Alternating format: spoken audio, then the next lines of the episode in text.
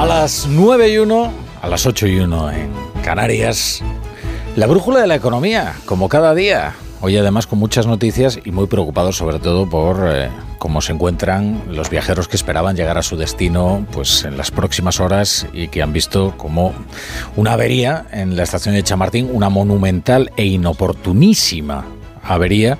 Eh, pues eh, estropeaba todo el servicio y ponía en complicaciones estaciones de todo el noroeste y también aquellas que se dirigen nada menos que a Valencia y Alicante. Fijaos cuántos, cuántos y cuántos españoles pues habrán proyectado sus vacaciones a uno de estos destinos, ¿no? Pues muchos de ellos ahora mismo se encuentran coagulados en las eh, estaciones como este nodo importantísimo de Chamartín, que claro, ya es una anomalía diaria en sí misma porque está en obras. Es decir, aquellos que tienen que coger un taxi en Chamartín tienen unas enormes molestias. No salen y directamente se lo encuentran como es habitual o como ocurre en otras estaciones como Atoche. Tienen que dar un enorme rodeo para sortear las obras. Pues ahora a eso se suma el fenomenal caos que ha montado esta avería. De muchos de estos viajeros... se han restablecido, ¿no? Tengo sí, sí, sí. Entonces estábamos contando, hombre, Amador, vamos a ver, o sea, ¿pero esto qué es? Pero me traes aquí... ya estás muy dramático. Pero esto, pero Ignacio Rodríguez Burgos, pero, pero vamos a ver, pero se ha perdido todo decoro radiofónico, ¿no? O sea, esto de verdad. Ahora, pues mira, ahora ya voy a saludar a todos. Iba a dar paso a Chamartín que estarán ahí, con los viajeros diciendo, bueno, nos va a contar. Claro, se va a restraver. Amador Ayora, ¿qué tal? Buenas noches, ¿cómo estás? Buenas noches. Bienvenido a la no brújula. Estoy nada estresado, no me iba, no me iba de vacaciones hasta el miércoles, el jueves. Uf, menos mal, ¿no? Lo que se cual, menos mal no que no cogías el tren y Laura Blanco, ¿qué tal? Buenas noches. Buenas noches. El premio del ectoplasma del día hoy le corresponde a Amador Ayora, que es aquel que habla antes de que se le anuncie. Ya veo, ya veo. Querido Paco Pascual, ¿cómo estás? Buenas noches. Buenas noches, Rafa. En casa como en ningún sitio. Oye, tú que tanto tiempo has vivido en Alicante y trabajado en Alicante, sabes perfectamente lo que puede ser un viernes de comienzo de la Semana Santa, eh, bueno, el tránsito hacia, hacia el levante español, ¿no? Pues debe haber un eh, atasco solo comparable o solo proporcional al cabreo que deben llevar algunos sobre todo además porque ha coincidido con la apertura de algunas líneas de, las nuevas de, bajo coste, con lo cual el, había una sobrecapacidad enorme y unas expectativas enormes en Alicante y en Valencia, donde se les espera con, los brazos abiertos. Desde luego que sí. De todas maneras, es, vale la pena eh, resaltar una cosa y es el estoicismo de, los españoles. Bueno, bueno, ya verás, ya verás. Mira, en, la estación de Chamartín se encuentra ahora mismo, bueno, ahora mismo y desde primerísima, desde que empezó la avería, es que a las 5 de la tarde de repente se interrumpía la operación salida, o digamos la normalidad de la eh, operación salida abruptamente, porque conocíamos esta avería, que además había dejado a un tren parado en medio del túnel, ¿no? Con lo mm. cual tuvieron que sacar a los eh, pasajeros que tuvieron que caminar por las vías hasta, hasta la estación. allí viviendo todo esto se encuentra Pablo Alberto Bella. ¿Qué tal, Pablo? ¿Cómo estás? ¿Qué tal, qué tal Rafa? Buenas noches ya. Bueno, pues hablamos hace casi una hora, ¿verdad? Y la gran novedad efectivamente es que ya están empezando a circular los trenes aquí desde la estación de Chamartín. Hemos escuchado por la megafonía de la estación que han anunciado la salida de algunos trenes que se habían visto afectados eh, con rumbo, por ejemplo, a Pontevedra, Murcia o Valladolid. Así que, bueno, están anunciando una y otra vez que la incidencia ha sido resuelta y llamamientos a la gente para que mantenga la calma y tengan paciencia. Aquí se va viendo una gran eh, aglomeración de personas, aunque poco a poco sí es cierto que se va relajando la situación, que no es tan eh, dramática, por decirlo así, como la que nos encontramos aquí a eso de las 7 de la tarde. Estoy aquí junto a Ana, que es una joven que tenía intención, está aquí con su equipaje y tenía la intención de irse esta tarde a Alicante y nos va a contar un poquito cómo ha vivido ella la situación. Ana, buenas noches y cuéntanos. Eh, pues nada, yo he llegado sobre las 7 y algo sin tener ni idea de lo que estaba pasando. De hecho, he llegado con tiempo extra mm. y estaba esto lleno de gente, eh, a reventar, nadie sabía qué había pasado. Y nada, pues aquí seguimos esperando a ver si dicen algo por el megáfono. Muchas gracias, Ana. Bueno, pues eh, resignada como las cientos de personas que todavía están aquí, Rafa, fuentes de Adif han explicado que la avería ya resuelta, insistimos, ha tenido su origen en la rotura de una catenaria eh, producida por un tren autopropulsado que estaba en la vía 18 de esta estación de Chamartín, lo que ha dejado a la estación sin tensión y esto ha afectado directamente a los trenes que hacen recorridos en alta velocidad e indirectamente, en forma de retrasos, a otros servicios que van a otros destinos eh, de nuestro país, así como a los trenes de cercanías. No ha habido incidentes, a pesar del follón que hay aquí o que se había aquí montado en Chamartín, insistimos en que poco a poco se va relajando la situación. Eh, los cientos de viajeros que todavía permanecen están resignados y a la espera, en definitiva, de que sus trenes eh, vayan saliendo poco a poco porque no se ha cancelado ningún servicio. Mira, esa es la noticia y es una buena noticia. Al menos no se ha cancelado ningún servicio. Ahora, Pablo, una cosa que nos llama la atención desde el principio es el enorme estoicismo. No nos llama la atención porque sabemos, bueno, que la gente se comporta como es debido, pero es verdad que la gente, pues, oye, se armó de paciencia y, a esperar, incluso sin tener ninguna noticia de si su tren iba a salir o no. Ahora finalmente sabrá que, final, que va a salir. Lo que no sabe es cuándo, ¿no?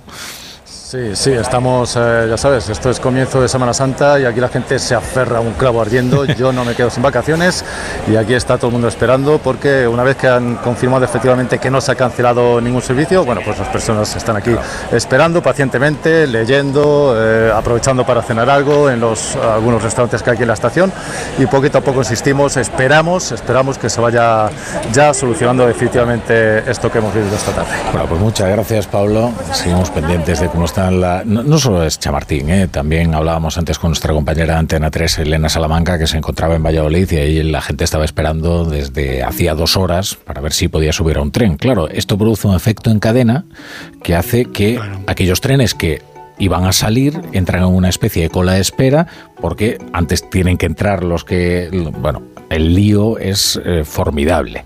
Y, la verdad es que ha ocurrido en el día más eh, inoportuno, porque son miles y miles y miles de personas que se encuentran en tránsito. Ya, a pesar de los fondos europeos. No, no voy a ser mala, pero es uno de los principales receptores del dinero europeo.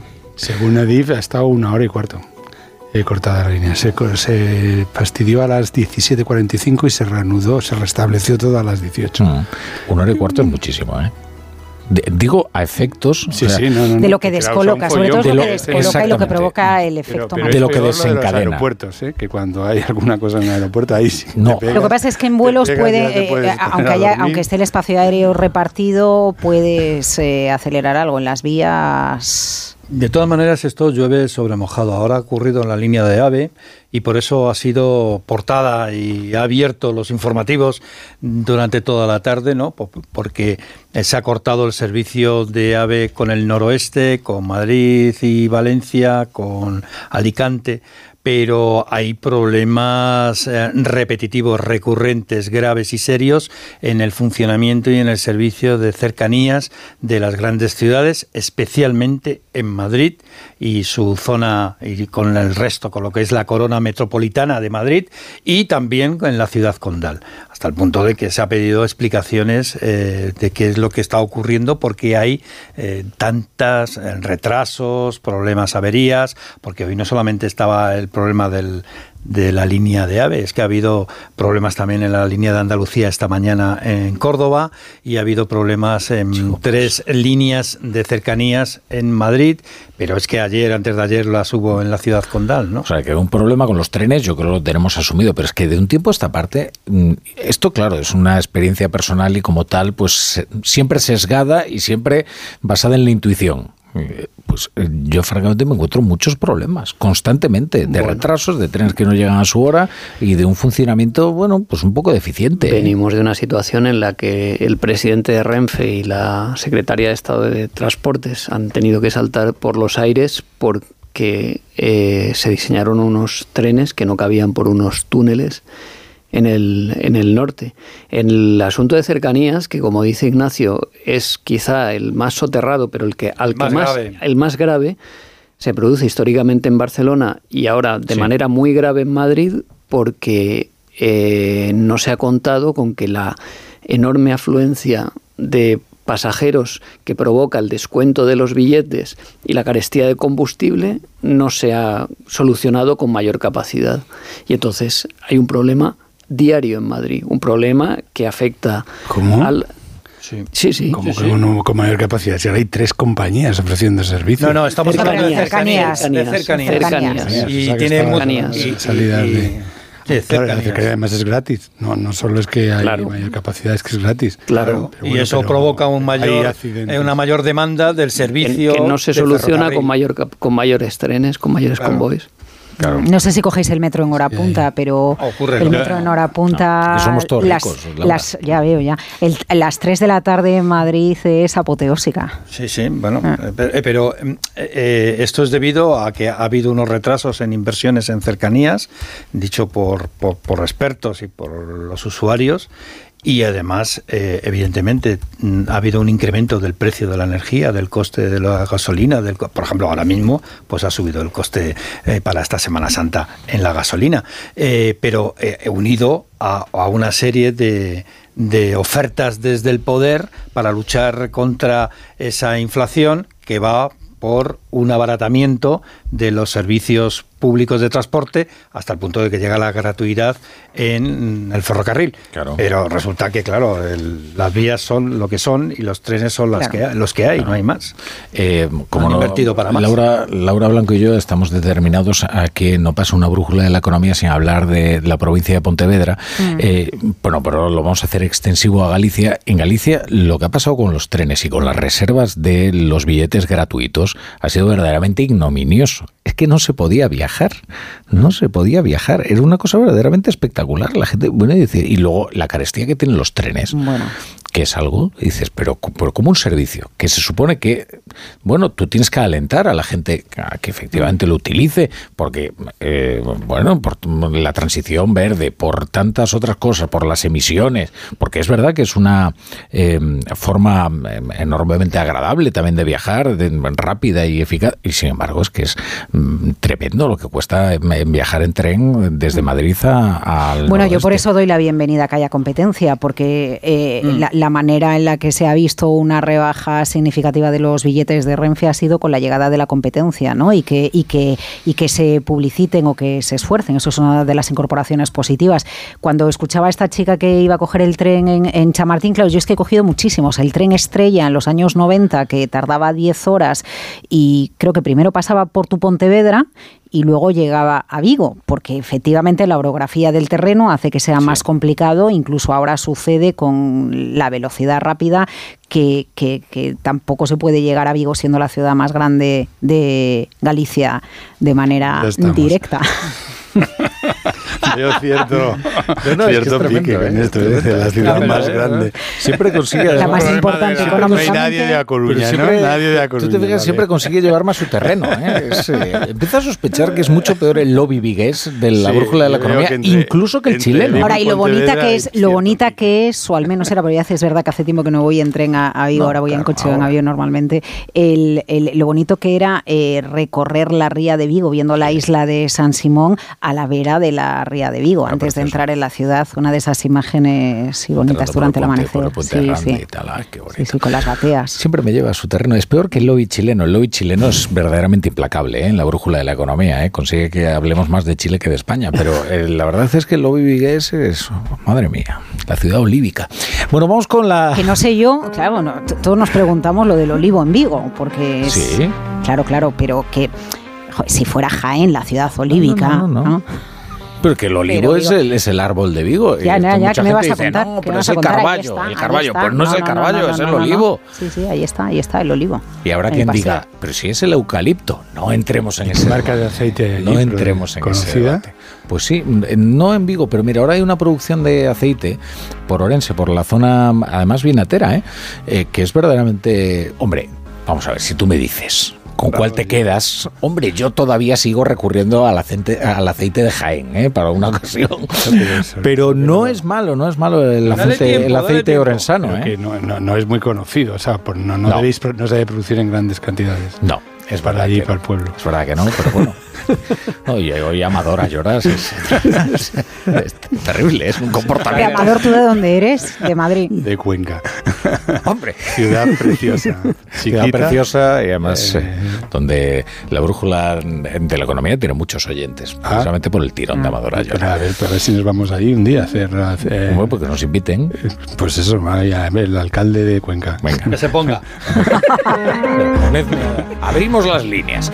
Bueno, eh, vamos con la mirada cítrica. No, no allá. olívica, no la mirada olívica, sino la, mi- la mirada olívica es la de Laura Blanco. Pero ahora vamos con la mirada cítrica, que es la de Ignacio Rodríguez Burgos. Pues mira, hoy el dinero se mueve más deprisa que los trenes, a tenor de las noticias que estamos viendo. Y primero, la Comisión Europea, que ha entregado este viernes el tercer tramo de los fondos de recuperación. Este pago está dotado con 6.000 millones. El cuarto pago, que llegará después del verano, es el que se vincula a la segunda fase de la reforma de las pensiones. Una reforma que el Partido Popular ya ha prometido que va a derogar en cuanto llegue al poder, pues oculta, dice en su seno, oculta como afirma y explica el responsable de Economía del PP, Juan Bravo, un recorte de las pensiones a partir de 2025. sentarnos Pacto de Toledo, sentarnos con la IREF, hacer análisis de los números, hacer las proyecciones, poner un plan encima de la mesa.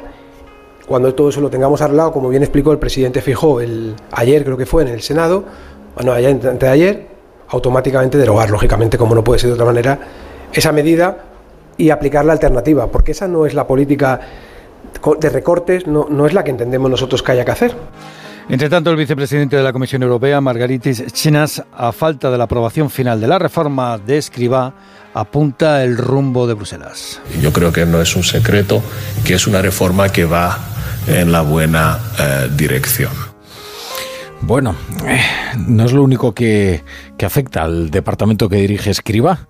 Eh, hay un estudio de la Fundación Civismo donde se pone negro sobre blanco. Hay mucha gente que dice blanco sobre negro, ¿no? Bueno, se de equivoca, cualquier es manera. negro sobre blanco. Los problemas de, de gestión y atención al público en las oficinas de la Seguridad Social. Hoy, por, por cierto, eh, a veces está siguiendo esta información además con, eh, en fin, Sí, muy, sí, sí. con mucha atención y yo creo además con, con mucho rigor. Y hoy sigue denunciando que sigue siendo imposible que te atiendan en las oficinas de la Seguridad Social. Y aquí eh, estamos empeñados en recordarlos todas las veces que haga falta, porque es su derecho como ciudadano. ¿eh? El servicio público tiene que funcionar, incluso el de los trenes y el de la seguridad social también. La, cuestión ahora es que esta fundación ha utilizado robots para conseguir cita en las oficinas de la seguridad social. Son robots que han sudado tinta digital para encontrar fecha. Según publica el país, en el 10% de las oficinas de la Seguridad Social, ni estos incansables robots han encontrado una fecha para gestionar una pensión. Una encuesta, además, del Colegio de Gestores Administrativos indica que más del 60% de los gestores aprecian un deterioro de la atención al público de la seguridad social, como apunta a Onda Cero el presidente de este Colegio de Gestores Administrativos, Fernando Santiago. Si nosotros que conocemos perfectamente el funcionamiento de la Administración estamos teniendo serios, gravísimos problemas, pues los ciudadanos que no la conocen, muchísimo más. Respecto de la seguridad social, el 67%, el 67% de los gestores administrativos considera que se ha deteriorado todos los canales de atención al ciudadano. El deterioro en la administración se extiende, según estos gestores, también por justicia, por la agencia tributaria, por la Dirección General de Tráfico y, como vemos este viernes, pues por Adif. Por Adif, ya ves. Oye, eh, destaca también que el dinero del personal mengua.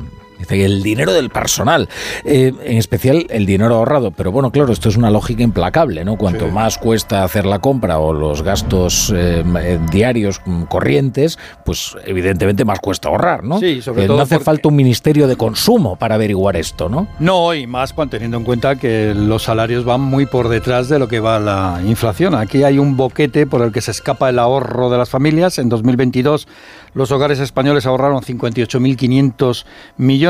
La tasa de ahorro de los hogares en relación a su renta disponible se hunde al 7%. Esto es hundirse a niveles del 2018. Es el nivel más bajo de toda la legislatura. Luis Pedraza, del Colegio de Economistas, señala las causas. Bueno, se debe, se debe especialmente a eso, al coste de la vida, al aumento del coste de la vida eh, por la inflación que está de alguna forma gravitando sobre el consumo de los hogares y eh, en tal sentido sobre el ahorro. Lo que muerde también las rentas familiares como si fuera un pitbull es la hipoteca. Este marzo se despide con un Euribor en el 3,6%, 15 meses consecutivos al alza. La familia que le toque revisar su hipoteca pues se puede encontrar con una desagradable sorpresa. Puede ver cómo se encarece un 50% la letra del préstamo. El mayor aumento en cuarto de siglo. Oye, y, vemos, esta noticia me interesa bastante, ¿eh? que Italia es el primer país en bloquear la más popular herramienta de la inteligencia digital, que es este chat GPT. Pues sí, el gobierno italiano de Giorgia Meloni ha prohibido chat GPT, la herramienta de inteligencia artificial más eh, conocida, más famosa, por no respetar la ley de protección de datos de los consumidores y y esto es interesante, por no contar con filtros para garantizar la veracidad, la veracidad, la veracidad de lo que está publicando. Además, investigadores españoles advierten de los riesgos de la inteligencia artificial, temen que se nos haya ido de las manos. Y ya sabes, Rafa, recordemos que hay una carta apoyada por Elon Musk y por Steve Wozniak, el cofundador de Apple, en la que se reclama la suspensión del desarrollo de la inteligencia artificial. Vamos, que piensan que parar esto ahora, durante un tiempo, sería lo más inteligente. Sayonara, baby. No me asustes a, la gente, Ignacio, que tampoco vamos a terminar así. Ahora, a mí más que la carta de Steve Bosniak o de Elon Musk, lo que me alerta fue la decisión que tomó el, uno de los comités expertos que teníamos trabajando en la inteligencia artificial, que mm, decidió no seguir con su trabajo porque vio que se habían concedido una serie de contratos a Arabia Saudí, por ejemplo. Entonces ellos dijeron, bueno, es que la inteligencia artificial en manos de una democracia mm, entraña unos peligros sí sabemos que no puede estar en manos de una autocracia, o por lo menos nosotros no queremos trabajar para que eso ocurra. Y es un debate al que nosotros vamos a tener que enfrentarnos.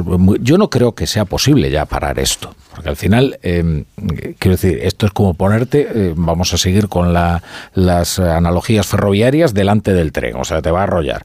Ahora, hay que reconducirlo de alguna manera, porque em, quien crea que esto es un jueguecito y una cosa completamente inocente con el que tú haces el chat, no, son herramientas muy poderosas y que probablemente lleven a un cambio de paradigma económico. ¿eh? Bueno, fijaos eh, lo, que trasciende a raíz o lo, que se puede empezar a analizar a raíz de la decisión de Italia. Eh, Europa, en este caso Italia bloqueando ChatGPT, y Estados Unidos bloqueando TikTok y en mucho en, muchas ocasiones o, las instituciones Europa Canadá no bloqueando los teléfonos lo ha hecho también el Reino Unido porque consideran que China está espiándonos y, nos está robando los datos. ¿no? Qué curioso que Estados Unidos lo haga con TikTok, hmm. pero que no se lo aplique a ChatGPT. Respecto a la polémica con ChatGPT y a la carta de, esta semana, en la carta citaban una serie de estudios sobre el uso de la inteligencia artificial y algunas de, los estudios citados y autores de los estudios citados se han quejado de que se les citara eh, en los estudios. Uno de los casos es el de los eh, el estudio de los loros estocásticos, que es algo así como sin cerebro, porque al final eh, ChatGPT te da respuestas en función de todo lo que ha leído sin aplicar lo que podríamos decir aplicamos cuando educamos a un niño.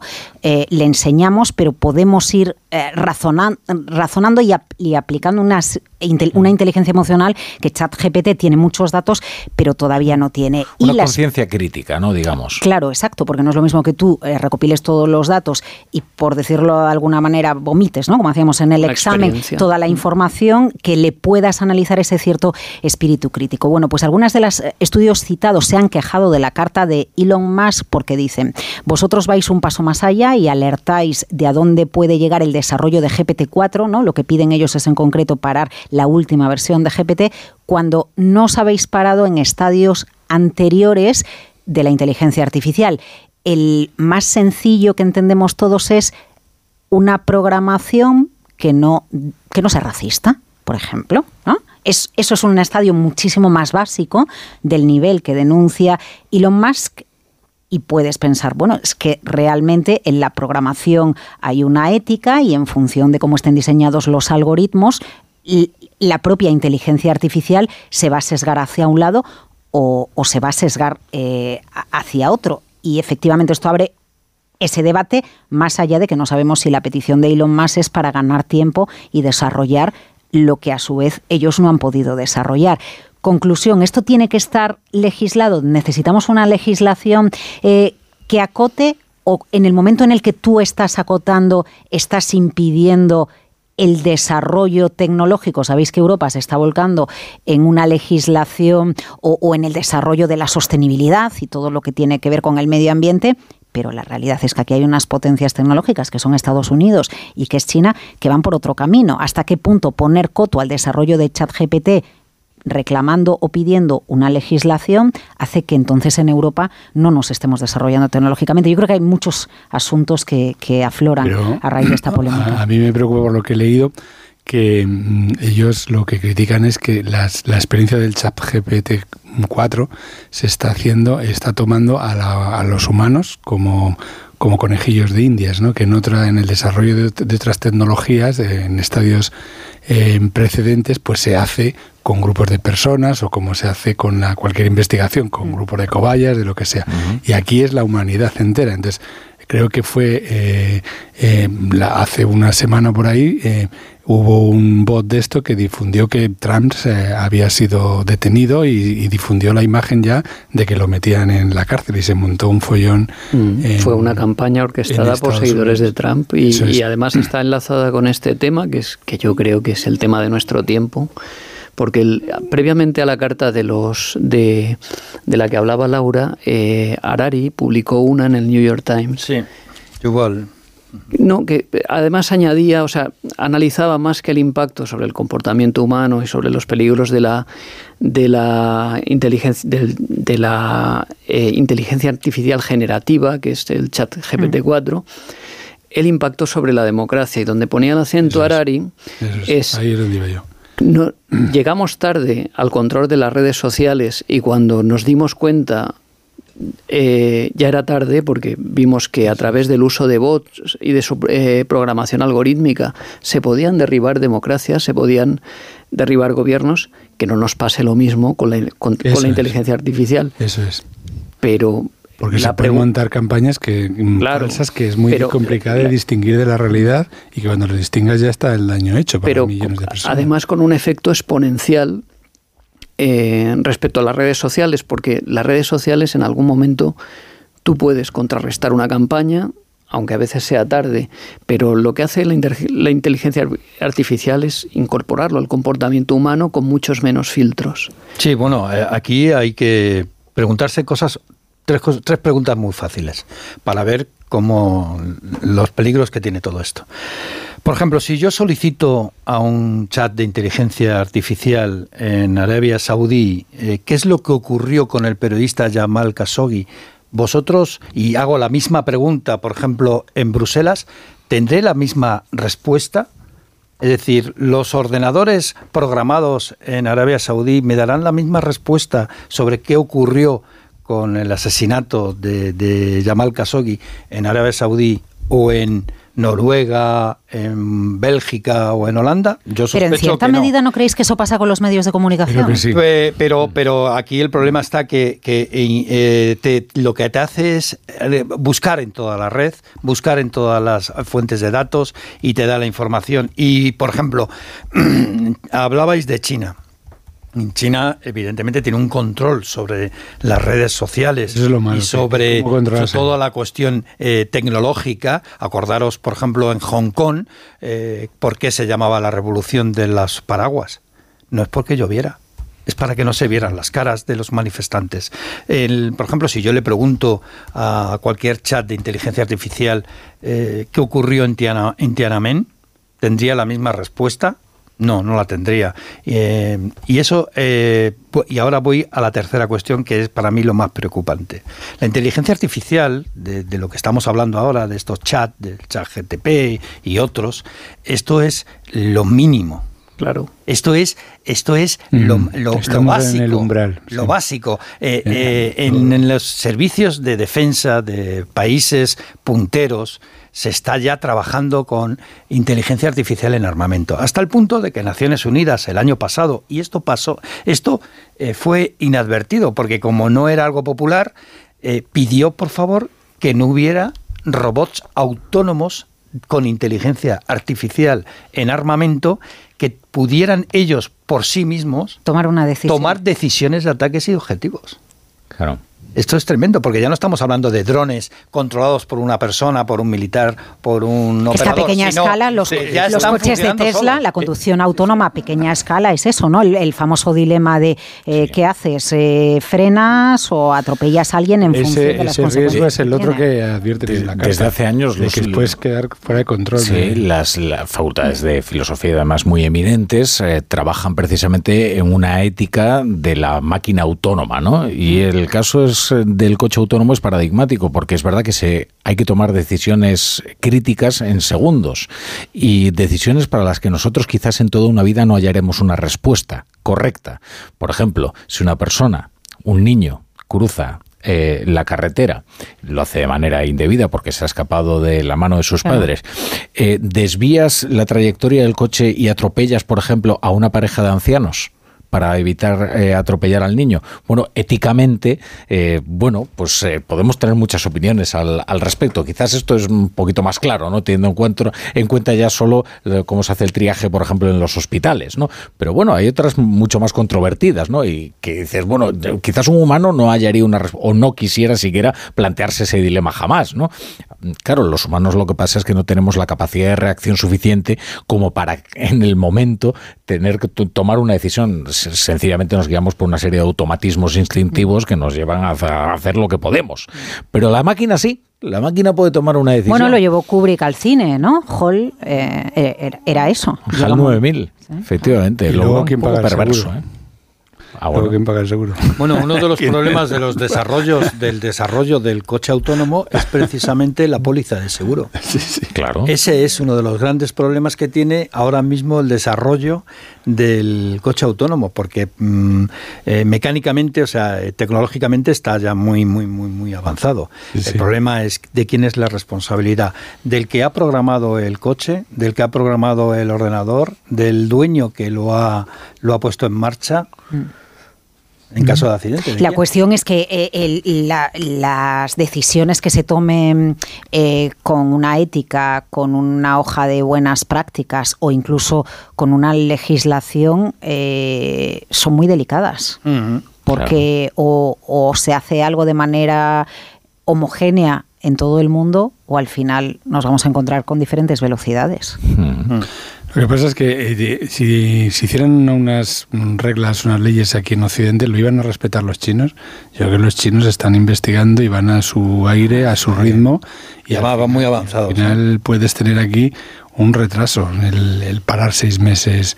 A mí, a mí es la única pega que, que le veo, ¿no? Sí, sí, total. Bueno, lo que es verdad es que cuando habla Josep Borrell de que Europa es el jardín, ¿no? Y mm, todo lo que hay más allá es, eh, digamos, eh, selvático. Y es verdad, Europa es un jardín de las libertades, del bienestar, de la regulación. Sobre todo Europa provee de regulación a todo el mundo. Eh, claro, eso conlleva eh, algunos inconvenientes que efectivamente la, de- la deliberación democrática produce algunos retrasos en, las toma, en la toma de decisiones. Luego, sin embargo, es curioso, ¿eh? porque la pandemia, si algo nos ha enseñado, es que a pesar de lo engorroso que aparentemente es el tener que tomarse la molestia de deliberar eh, democráticamente y pensar en las libertades y los derechos civiles, sin embargo las democracias suelen encontrar un camino que es más eficaz que las autocracias, ¿eh?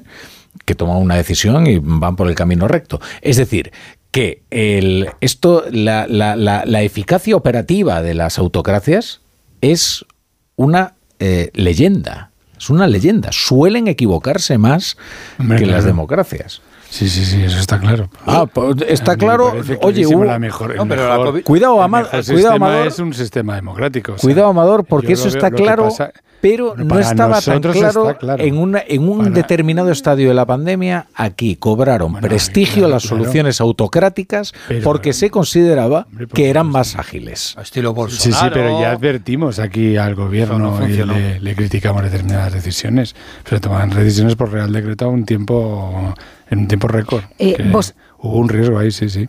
Y me iba a ir un momento al tema de Estados Unidos y otra vez, si hubiese una legislación en torno a, la tecnología. Eh, recordad cómo se construye Estados Unidos por parte de los holandeses, los británicos, los europeos que, que, llegan al territorio norteamericano. Eh, por qué allí eh, está bien visto o tan generalizadamente aceptado la tenencia de armas y la propiedad privada, porque el país ¿no? se construye en base a eso. Imaginémonos que a día de hoy Estados Unidos fuera un territorio completamente virgen y que hubiera una conquista, ¿no? por decirlo de alguna manera, de ese territorio y el planteamiento fuera tecnológico. ¿Qué, qué, cuál sería la actitud, porque esto es en los tiempos modernos. Hace 300 años la cuestión era la propiedad privada y las armas.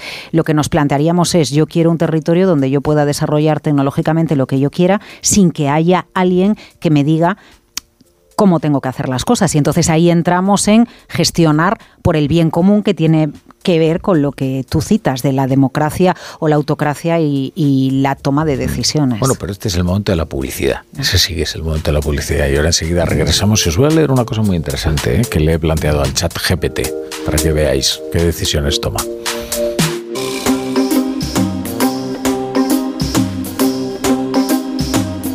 Onda Cero.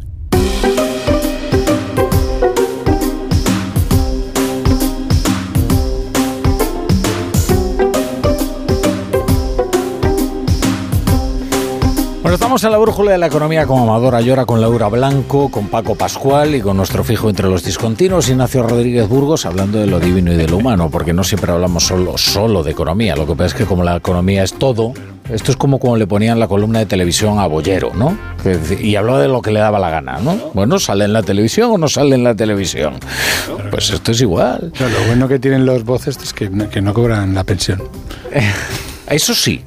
Mira, y qué bien, nos arreglaría el país. Qué bien, hilado. Qué bien hilado. Probablemente los programadores que diseñan los bots son a los que se les va a destopar. Exactamente. probablemente. Ahora, fijaos qué bien hilado está el, el, guion de la brújula de la economía, que tras un, fin, un mal comienzo, vamos a decirlo así, de Amadora Llora, que irrumpió cuando iba a dar paso a, Chamartín y entonces eh, provocó un cierto cataclismo en la brújula de la economía. GP4, estaba confundiendo a la opinión pública. Pero sin embargo, ahora muy oportunamente ha mezclado los dos temas, ¿no? que es el chat GP4 y la reforma de las pensiones. Porque antes le preguntaba al chat GP4, tenía mucha curiosidad por conocer su opinión, si la reforma de las pensiones de José Luis Escriba garantiza la sostenibilidad del sistema. Y resulta que tiene una opinión y es una opinión escéptica, ¿eh? Seguro que no le gusta al ministro, ¿eh? Ignacio Rodríguez Burgos. Pues, bueno, pues después de lo de la IREF y después de FEDEA y después del BBVA, el Banco de España y tal, ahora también el chat. Un momento, momento, momento, no. que se prepare. Ahora os voy a leer lo que dice el chat. Debería reflejar eso. Definitivamente el chat es mucho lo que más, le hayas metido ahí es, es, mucho más complaciente que, eh, que la IREF, por ejemplo, o que FEDEA. No le el informe de la IREF, dice, dice bueno, la propuesta de la reforma de las pensiones tiene como objetivo, bla, bla, esto no me interesa. Dice, el impacto y la efectividad de la reforma en la sostenibilidad del sistema dependerá de cómo se implemente. Uy, qué verbo tan feo, eh, chat GPT, este anglicismo. Bueno, y se adapte a las necesidades de la sociedad española y de cómo evolucionen las variables económicas y demográficas en el futuro. Ahora se remite a los expertos en la seguridad y tal y dice, por lo tanto, aunque la reforma de las pensiones de escriba puede ser un primer paso para abordar los desafíos de financiación del sistema, es importante seguir monitoreando y evaluando su impacto en el largo plazo para determinar su efectividad en la garantía de la sostenibilidad del sistema de pensiones en España. Así que dos conclusiones respecto del chat GPT. Habla muy mal o escribe muy mal porque utiliza verbos como monitorear, que es horrible, e implementar, que es todavía peor. Pero encima es de una indefinición y de una es un político es de un, vamos. Respuesta de cuñado de cena de ah, Navidad para, o sea, una larga No, no, el cuñado te lo arregla. No, esto es peor. esto es peor. es peor. en Navidad. Igual, igual ChatGPT se ha asustado ante la reacción que puede tener el ministro Escribá y ha dicho, bueno, Vamos a suavizar un poco la respuesta. Claro, pero ¿cómo puede ser que el ministro escriba dijera lo de los 20, los que llevan pronosticando 20 años equivocándose. Eh, claro, 20 años sobre Todo que él, Pero ¿cómo, ¿y cómo se puede titular Sobre todo así? que el trabajo Porque en 20 BVA, años no es nada, como sobre dice todo el que el trabajo en BVA hace de menos, y fue el jefe de, de estudios de BVA, eh, hace de menos de 20 años. Con lo cual a mí me dejó un poco extrañado porque se estaba insultando a sí es mismo. interesante, sí. Pero, sí, sí, sí. Sí, sí, bien- visto, porque es verdad. Bueno, pero es que por el medio ha habido reformas, entonces. A ver, él tiene una es teoría, evidente. que esto Hombre, la es reforma más, más, más, más importante, fuerte e más importante fuerte. Él tiene la teoría de- grupo, de que estos- Está en esos 20 años. Sí, sí. de que los bancos y, Claro. y FEDEA y tal, pues que de alguna manera están patrocinados por aseguradoras, por, por grupos de o empresas De de- con interés de presión, sí, con interés determinado. O sea, él, Me lo eh, va a comentar alguna vez claro. en privado. Entonces él tiene esa teoría, Ya. pero ahí donde pincha es con eh, con la con la autoridad fiscal, ¿no? Porque eh, eh, la autoridad fiscal el informe es muy negativo y él también fue presidente de la autoridad fiscal Mm. eh, hace bueno desde antes de Sí, sí, sí. 2018 y ahí no puede hacer crítica y el informe de- y el informe que hace la IREF, eh, la autoridad fiscal, pues es, es igual de, de crítico, ¿no? No, quizás menos demoledor, bueno, es un poco menos demoledor, pero bueno, dice, dice al final que, que no, vamos, o sea, Escriba ha arreglado esto para, para ti- es una cambiada hasta el 25 que se tendrá que volver a evaluar y, y- y las pensiones desde luego no están garantizadas y luego echando, echando la carga a las, a las rentas más altas, porque yo estaba estudiando, he estado estudiando esto esta semana y la- las rentas de 80.000 euros, por ejemplo, pasan a pagar un 63% en el, entre IRPF y cotizaciones. ¿no? Cuando, cuando un milurista pagaría un 37, es decir, justo el doble. Yo es que soy peor pensado que vosotros y la respuesta de Escriba, bueno, que es verdad que, que- que se divide en dos partes. Uno dice que los esas personas que le critican eh, llevan 20 años equivocándose y después se extiende una, una, una insinuación insidiosa que es en la que dice que responden a los intereses de ciertos es. actores sin citarlos. Sí, sí. Entonces, eh, digamos que no sé, yo no conozco lo suficiente o no he seguido lo suficiente al ministro antes, pero sí que me recuerda, por ejemplo, a la reacción de Marlasca con el tema de, de- del coronel Pérez de los Cobos, que recibe un revés e inmediatamente Sí. le acusa. Vuelca la carga de la prueba vuel- sobre- Vuelca la carga de la prueba y sobre todo eh, lo que emite es una acusación a, lo, a Dominen. En vez de rebatir los argumentos, acusa a, a los que los eh, profieren de responder a intereses espurios. ¿Con eso qué hace? Pues condicionar a la, opina- a la opinión pública para que cada vez que llegue un informe o que en cualquier periódico, en cualquier eh, radiocadena se escuche un informe negativo, la gente diga, ah, pero estos son los que trabajan para los bancos. Para mí eso es lo realmente intolerable de escriba No, y eh, luego, ¿cómo- de Escrivá, cómo sobre la todo reforma? La que se le podría decir, bueno, pues sí, usted sabrá porque usted eh, hasta que vio la luz con Pedro Sánchez era uno de ellos, que, Hmm. que también es lo que se le puede decir a Marlasca. O sea, ¿cómo puede usted...? Son dos casos bastante Claro, parecidos. ¿eh? claro, no, no, son dos casos muy, muy similares. Pero- o sea, que más que que una cuestión técnica, yo veo una cuestión política. Claro, es que fíjate, incluso podemos dar por hecho que no en este caso de las pensiones, pero en otros casos hay quien trabaja eh, por el interés de los bancos. Bien, vale. Podemos incluso pensar que, que, consideramos que la redistribución de la riqueza tiene que ser tal que una renta superior a 80.000 euros, pues no, ideológicamente podemos pensarlo.